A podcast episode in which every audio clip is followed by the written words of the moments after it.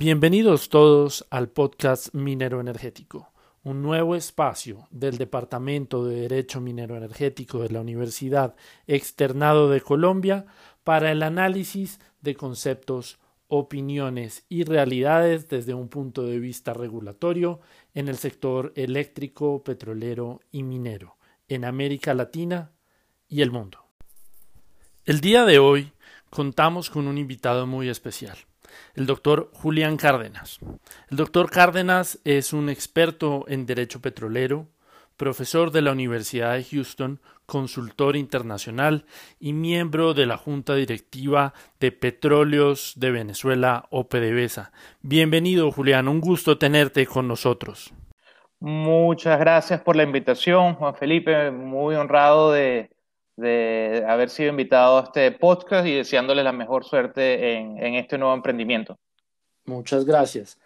Julián tiene una perspectiva del mercado petrolero muy interesante porque Julián, al ser latino, al tener todos sus antecedentes en Venezuela, que ha sido la potencia petrolera en América Latina tradicionalmente, pues puede ver un poco lo que ocurre en el mercado norteamericano, pero también cómo eso refleja las realidades del mercado latinoamericano. Julián, bajo ese marco nos gustaría saber un poco cómo veías tú el diagnóstico general del sector petrolero antes de la crisis del COVID-19. Eh, antes de la crisis, eh, lo que veníamos teniendo era un mercado eh, que se había consolidado una demanda de petróleo a nivel mundial de 100 millones de barriles de crudo al día, eh, un mercado con las, unas características que cambiaron las dinámicas, eh, al menos geopolíticas, ¿no? El acceso a tecnologías avanzadas de recuperación secundarias, pasar, nos hicieron pasar de aquel paradigma del el pico de producción de petróleo al que íbamos a llegar, o el llamado peak oil, para, para una nueva, eh, un nuevo paradigma en que la tecnología nos permitía ver que eh, había más reservas de las que calculábamos, podíamos con esa nueva tecnología producir más de lo que estimábamos y eh, probablemente consumiríamos menos crudo de lo que pensábamos. Entonces, bajo estas tres fuerzas o fundamentales de, del mercado, eh, se había logrado de alguna manera establecer o en los últimos tres años un precio del barril que rondaba entre los 50 dólares y los 70 dólares, que mantenía esa fluctuación y ese, ese nivel de volatilidad. Vimos que, por ejemplo, el 3 de enero, con el ataque de los Estados Unidos en Irak, que eh, dio con el asesinato del general iraní Soleimani, las repercusiones en el mercado de esos ejemplos, eh, eh, de esos actos eh, militares en el Medio Oriente, esos actos de fuerza, no llegaban a tener el mismo impacto geopolítico que llegaron a tener al principio de los años 90 o en la década de los 80, la inestabilidad del Medio Oriente, ¿no? O sea que esta, esta abundancia en reservas, producto del acceso a nuevas tecnologías, esta seguridad en la, en la oferta de crudo, eh, minimizó o ha, creado una reducción en lo que es el riesgo geopolítico, particularmente de lo que ocurría en el Medio Oriente. También si tomamos en cuenta eh, los, los, ataques con drones que, se eh, que ocurrieron en Arabia Saudita y en el estrecho de Hormuz en, en el verano y en septiembre del 2019, vemos que también esos eventos tenían repercusiones que sobre el barril de petróleo llevaban a fluctuaciones de 3% y de 5%. Entonces, ese, era el mercado en que se encontraba la industria, una industria en que eh, la Organización de Países Exportadores de Petróleo, eh, habiendo invitado a Rusia, buscaban nuevos acuerdos para tener un impacto, lograr recortes que pudiesen llevar el petróleo a precios aún mayores, pero no se esperaba eh, la crisis de demanda de crudo que estamos teniendo actualmente. Entonces, yo creo que, em, Juan Felipe, esto ha sido eh, un poco era el escenario que existía eh, antes de, llegar al COVID. En cuanto a América Latina, eh, podemos ver que algo que era impensable hace 20 años, hoy en día es un nuevo cambio de paradigma petrolero en el continente. Brasil se convierte en el primer productor de petróleo de América Latina pues, sobre México y sobre Venezuela, que eran los productores, los mayores productores en el pasado, y, viene un cambio, ¿no? Un cambio eh, en la búsqueda y la atracción de inversiones, ya que nuestros países en América Latina requieren capital y tecnología para a su vez integrarse en este mercado global.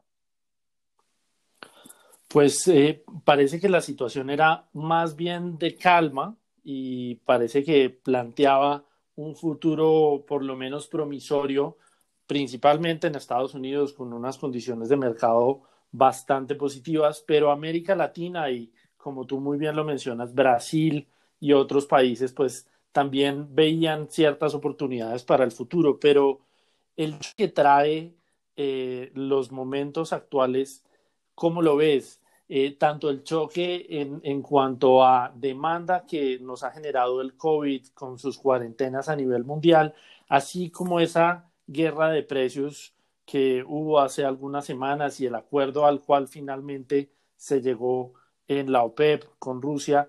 ¿Cómo, cómo viste tú ese choque eh, que se generó en el mercado petrolero? Sí, eh, bien lo dices. El primer choque que tuvimos ocurre a principios de marzo, cuando Rusia y Arabia Saudita, dentro de las negociaciones de la OPEC eh, con Rusia, no llegan a un acuerdo de recorte de precios, eh, lo que genera una reacción de Arabia Saudita de inundar el mercado con eh, más crudo disponible a la venta y a su vez ofreciéndolo a descuentos de, de hasta 30% en su precio. Entonces ya eso generó esa caída de, los 50 dólares pasamos a los 26 dólares el barril de crudo.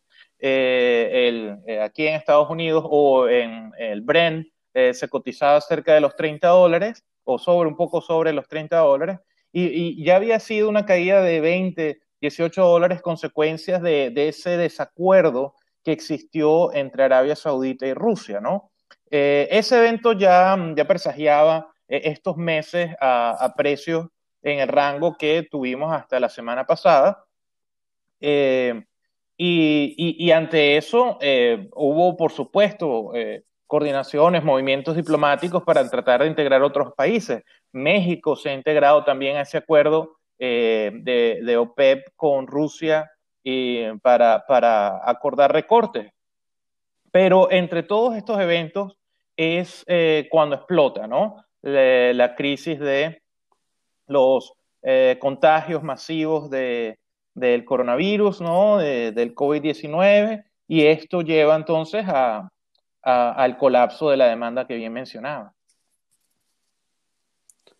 Pues una, una situación muy complicada, creo yo, que le presenta esta crisis a países que estaban en boga en el sector como Estados Unidos, eh, y de pronto nos gustaría saber tu opinión frente al efecto que ha tenido eh, la caída en la demanda e incluso la guerra de precios que llegaron a un acuerdo pero pareció no ser suficiente y el efecto que esto tuvo en el sector petrolero, particularmente en los no convencionales en los Estados Unidos, pero también un poco la perspectiva frente a América Latina. Los, los lifting costs en América Latina tienden a ser más altos, las variables de producción tienden a ser mayores.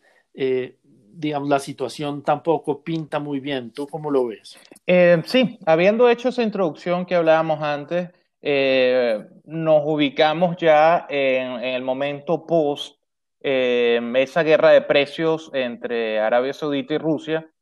nos llega la situación del coronavirus, llega, se, ocurre esta circunstancia de colapso de demanda y ya a principios de abril eh, se anunciaba lo que vivimos el día lunes 20 de abril.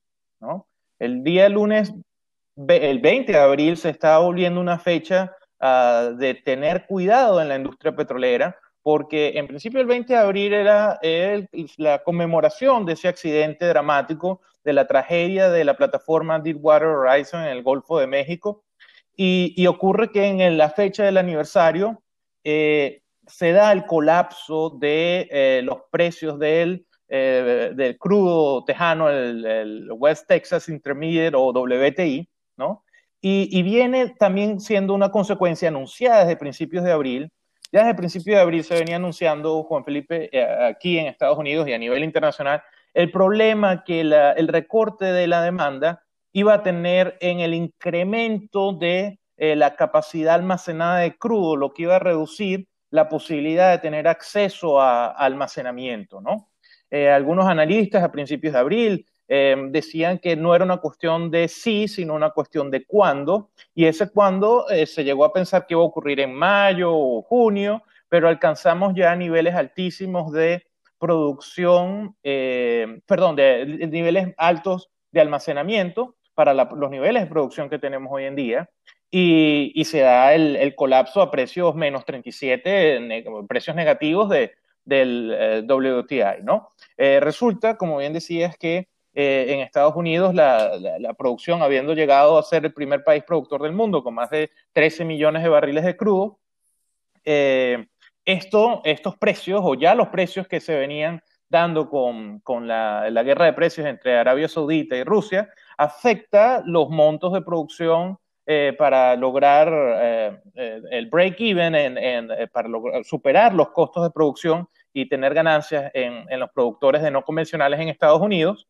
Eh, y se, se buscaba que esa guerra de precios sacara del mercado a productores ineficientes, ¿no? Obviamente estos niveles de precios y estas guerras tampoco eh, son favorables a las inversiones en América Latina y a los proyectos que se concentren en crudos eh, pesados o crudos campos marginales que requieran mayor incremento de costos ¿no? para, para, poder sacar ese crudo de, del subsuelo. Eh, también creo que es, negativo para el, arranque de proyectos no convencionales que se tenían pensados, este, que, que, necesitan un crudo superior a los 20 dólares el barril para poder ser eh, económicamente eh, factibles.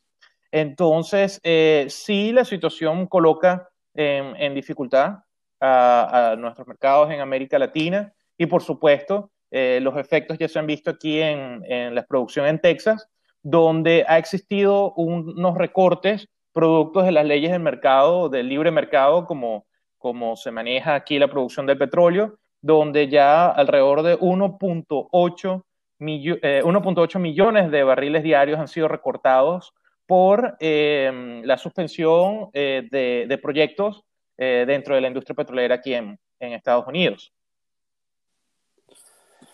Sí, la situación eh, parece bastante complicada en todos los mercados. De pronto me gustaría hacer una precisión y preguntarte si conoces si en Estados Unidos o particularmente en Texas ha habido alguna medida regulatoria que se haya tomado para aliviar un poco el impacto de la crisis de los precios a los productores, porque como tú muy bien lo dices, el sistema norteamericano está basado en el libre mercado, mientras que otros sistemas en el mundo tienen una intervención regulatoria mayor. Pero sería muy interesante ver qué ha ocurrido en Texas y si de pronto el Estado ha empezado a tomar decisiones de intervenir un poquito más en el mercado. Muy interesante pregunta y, eso nos lleva a paradigmas históricos que existen en este país, Juan Felipe.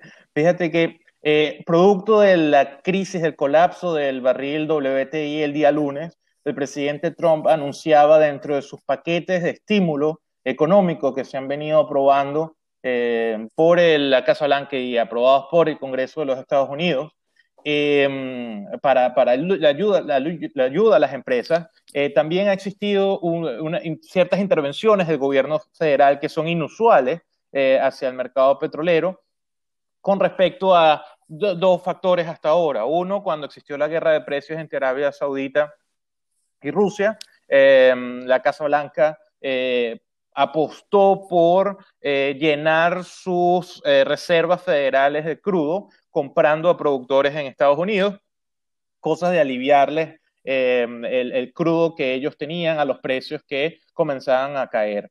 esta semana, luego del colapso del precio de WTI, del barril de WTI, Luego, el presidente ha eh, anunciado que pueden trabajar en función de lograr estímulos para apoyar a, las compañías petroleras en Estados Unidos que se vean afectadas por la situación de COVID-19 y por esta situación particular sobre la caída abrupta ¿ah? prácticamente un 30% de, la, de, de, esos 100 millones de barriles diarios que teníamos, es decir, ha caído 30 millones de barriles diarios menos de consumo de crudo entonces eh, puede que el gobierno federal intervenga. A nivel estatal, eh, Juan Felipe, hay, algo particular también acá, que es em, que la Texas Railroad Commission, es decir, el regulador eh, de la industria petrolera en Texas, que sería el equivalente a la ANH en Colombia, ha tenido desde el año 1972 a fecha en la que intervenía el mercado, ¿ah? Fecha en que el, petróleo de los Estados Unidos tenía una gran cuota de la producción mundial y el control de eh, producción por medio de este regulador en Texas tenía un impacto en el, comercio de crudo mundial. Esas son las épocas del crudo a dos dólares el barril que existió por prácticamente 40 años. Em, desde el año finales del año 1972, la Texas Railroad Commission decidió no intervenir más en el mercado y existe una completa libertad con respecto al, otorgamiento de permisos y a la producción de crudo. Es decir, no se imponen límites a la producción. Pues la situación actual llevó a que dos compañías, dos operadoras en Texas, eh, solicitaran una audiencia pública a la Texas Railroad Commission la semana pasada, el día martes, esto fue a mediados de abril, eh, para que em, consultaran si era momento, si la situación extraordinaria en que estamos viviendo, era necesario la intervención de, la comisión y, aprobar eh, límites, aprobar límites, topes de producción, lo que llevaría a eh, el cierre, ¿no? la paralización de un número de proyectos para evitar eh, llegar a límites de producción altos, ¿no? resulta que Texas produce alrededor de, solo Texas, en Estados Unidos tiene un 30% de la producción del país, un poco más del 30%. Produce eh, casi 4 millones de barriles de crudo de los 13 eh, millones que produce a nivel nacional. Em, la audiencia es un documento histórico. Fue la primera audiencia, además se tuvo que hacer online y, em, y tuvieron la participación de más de 50 expertos, donde unos abogaban por la intervención estatal y otros defendían Em, con mucha intensidad eh, el respeto al libre mercado y advertían a la Texas Railroad Commission que no intervinieran por, em, por dos razones específicas. Uno, eh, que eso iría sobre eh, las prácticas de libre mercado, que son parte del espíritu y de, y de la cultura y de las políticas, como se ha manejado la industria petrolera aquí en Texas, eso se, se defendía con mucha intensidad. número dos, porque en la situación actual no es la misma Texas Railroad Commission de los años 30, 40, 50. la cuota, esos 4 millones de barriles de crudo sobre los cuales tienen eh, control, representa, es eso, un 4%, un porcentaje mínimo de la producción mundial en, el consumo anterior. Eh, eh, es decir, recortes que puedan venir de Texas no serían, no impactarían duramente el mercado sino que requeriría el acuerdo con otros reguladores en Estados Unidos, por ejemplo en Oklahoma, para que hubiese, y, con el gobierno federal para que, en, en, costa afuera, para que hubiese algún eh, peso significativo de los recortes. Y por otro lado, estos expertos también advertían en el marco de, de ese recorte a nivel internacional que la OPEP no tiene un, un récord muy favorable de cumplimiento de sus acuerdos, cosas que haría la Texas Rock Commission caer en un riesgo muy alto de unirse a la OPEP Plus ahora eh, eh, y, tener muy poco impacto, ¿no? La decisión se tenía que dar el día de ayer, 21 de abril, y, la Texas Rock Commission decidió postergar su decisión para mayo. Entonces, eh, por ahora no va a haber decisión desde Texas, más que las decisiones las van a tomar las compañías de recortar su producción cuando, bueno, están viendo que día a día están quemando efectivo, quemando cash en el sentido de, que están produciendo bajo, eh, por debajo de sus, eh, están vendiendo por debajo de sus costos. Julián, y tú mencionabas ahorita un tema muy importante y es que Texas, a pesar de que es un productor muy importante, ya entiendo que si fuera un estado independiente estaría dentro de los 10 primeros productores del mundo. Eh, eso ha llevado a una situación inusual eh, y es que entiendo que el presidente de la Texas Railroad Commission ha sido invitado a participar en las reuniones de la OPEP en junio. ¿Cuál es el impacto? ¿Cuál es el cambio que esta decisión produce de, traer a Texas a la OPEP? Bueno, eh, eso ha sido, ese ha sido el tema controversial de la, de la audiencia que tuvo lugar la semana pasada. Eh, es, eh, en los años 80 la Texas Rock Commission llegó a participar en estas reuniones con la OPEP, o sea, sería una reedición de, de esa situación. Ahora bien, luego de la audiencia y los debates que se dieron, a pesar de lo que ocurrió el día lunes con el colapso del precio del barril, eh, WTI, no está muy claro que la Texas Railroad Commission en realidad vaya a sumarse al rol de la OPEP. Es decir, eh, requerirá esfuerzos mayores porque hasta ahora los recortes de la OPEP, eh, lo que se acordó con Rusia de llegar a 9.7 millones de barriles de crudo de recorte, que además comenzaría ese acuerdo a ejecutarse el primero de mayo, ¿no? O sea, todavía no estamos en la ejecución de ese acuerdo. Em, más los recortes que han existido por la propia industria del sector privado en Estados Unidos, que llega a casi 2 millones, eh, no llegamos ni a la mitad de lo que ha sido el recorte de la demanda a nivel mundial, ¿no? O sea, que en los momentos actuales, incluso los mayores esfuerzos que está realizando la OPEP eh, no, no va a ser suficiente. En, en ese caso, es probable que la Texas Rock Commission evalúe hacia no eh, sumarse a esto, eh, aunque bueno, es difícil predecir en una situación donde el ambiente está cambiando constantemente. ¿ah? Claro. tú mencionabas que el, el, 20 de abril es una fecha a la que hay que tenerle cuidado y mencionabas que era el, el aniversario de Macondo. Macondo y, y, y, Deepwater Horizon son de aquellos eventos en la industria petrolera como lo pudiera ser eh, Piper Alpha o el Exxon Valdez que cambian la cultura del sector. Correcto. Eh, a mí me gustaría que de pronto nos contaras un poquito, eh, muy brevemente sobre Macondo, pero sobre todos los efectos que, que este desastre le trajo a la industria en Estados Unidos, en América Latina, pero creo yo que a nivel mundial todos nos vimos afectados y seguramente los procedimientos cambiaron mucho. Eh, sin duda alguna, eh, Juan Felipe, el día lunes eh, la industria y a lo largo de la semana, la industria está recordando las 11 víctimas fatales, los trabajadores de la plataforma que murieron en la explosión y, el hundimiento de, la plataforma Deepwater Horizon, y em, también los 17 heridos del accidente. Em, y luego, eh, eh, lo, que fue para la historia de los Estados Unidos su más grave accidente ambiental, eh, donde las cortes en Luisiana determinaron que al menos se habían em, regado en el mar producto del descontrol que tuvo, tuvo el pozo. ¿ah? estamos hablando que luego de la explosión y el hundimiento de la plataforma, el derrame petrolero continuó por 87 días.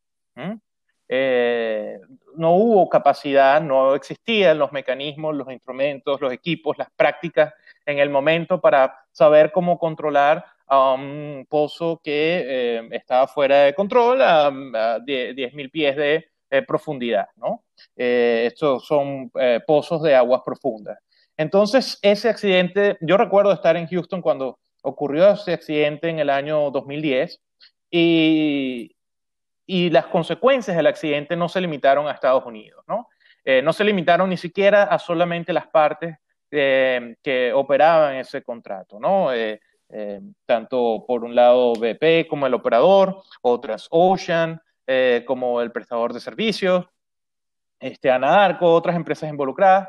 el accidente generó un impacto y una repercusión a nivel mundial. Eh, el accidente afectó a los otros operadores en el Golfo de México por una moratoria que aprobó el presidente Obama en su momento.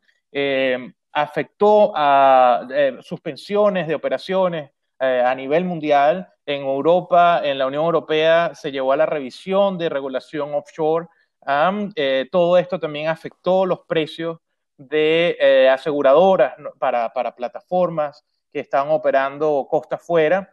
Eh, hacia América Latina, Brasil también comenzó la revisión de, de su regulación costa afuera y esto llevó a que estuviesen las autoridades como muy sensibles cuando luego, a un año después, Chevron también tuvo un accidente donde se eh, derramaron 3.000 barriles de crudo, pero sobre esos 3.000 barriles se estaban pidiendo compensaciones que iban por el orden de los 18 mil millones de dólares, ¿no? Eh, cosas que luego se llevó a la racionalidad, a, pagos de multas de menos de 20 millones de dólares. Pero eh, sí el accidente generó no solo respuestas a nivel de regulación en Estados Unidos, se creó una agencia especial, eh, BC, para los contratos, los proyectos costa afuera, o sea, una creación de un ente regulatorio nuevo en Estados Unidos el American Petroleum Institute también reforzó su Center for Offshore Safety, un centro para eh, creación de mejores prácticas y entrenamiento. Eh, el International Regulator Forum también se volvió activo en la formación y creación de prácticas. Eh, la International Association of Drilling Contractors también respondió con mayor entrenamiento, em, inversión, horas trabajador en términos de, de formación. Es decir, se dio eh, toda una necesidad de un avance para que fuesen las operaciones costa afuera más seguras, se estuviera más atento al respeto de las mejores prácticas internacionales.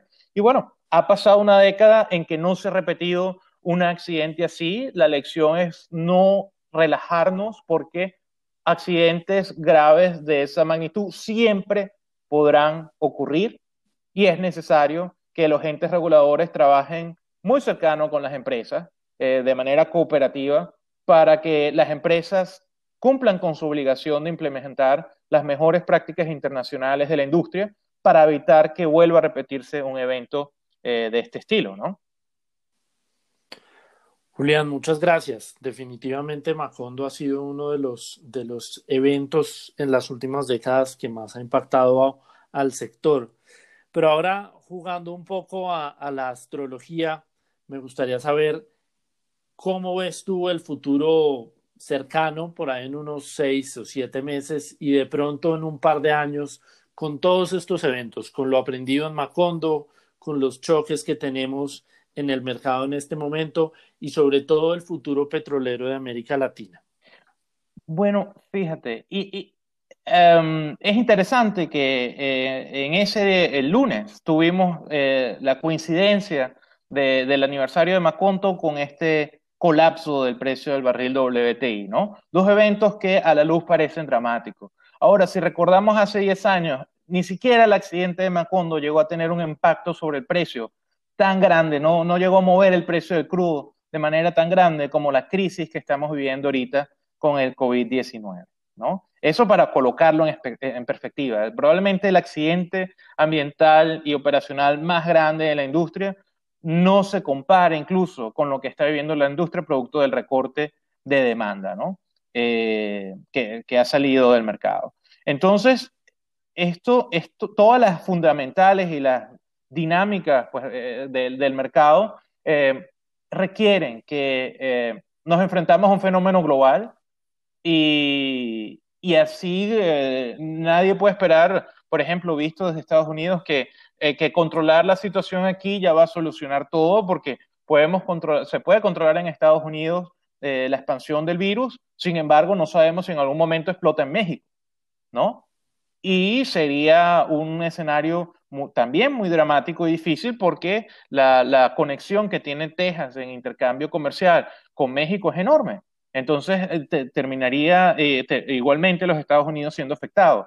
Entonces, cumplir con las prácticas que se están eh, generalizando a nivel internacional del de, eh, aislamiento, el distanciamiento social, eh, evitar la, expansión de los contagios, lograr lo más pronto posible descubrir la vacuna y implementarla, va a ser muy necesario para poder ir a dos procesos. El primero, ir a la reactivación económica, porque estamos en una situación en que la economía se debe reactivar para luego pasar a la recuperación económica, ¿no?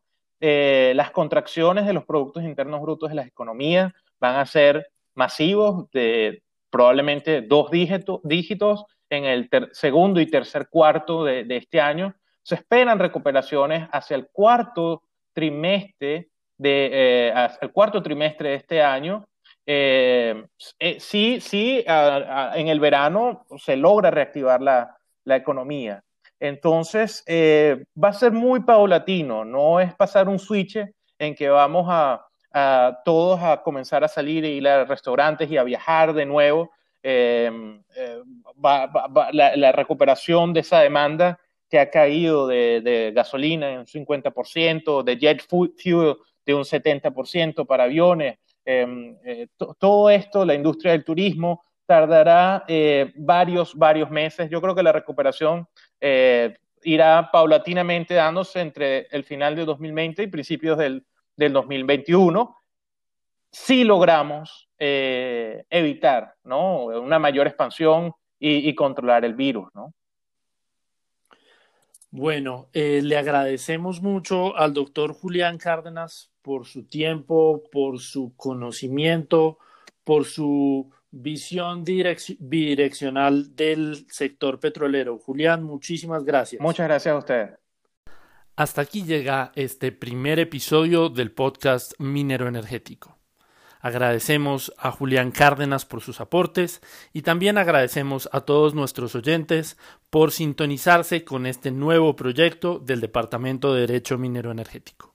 En un próximo episodio del podcast Minero Energético analizaremos la realidad del sector petrolero desde un punto de vista latinoamericano y local.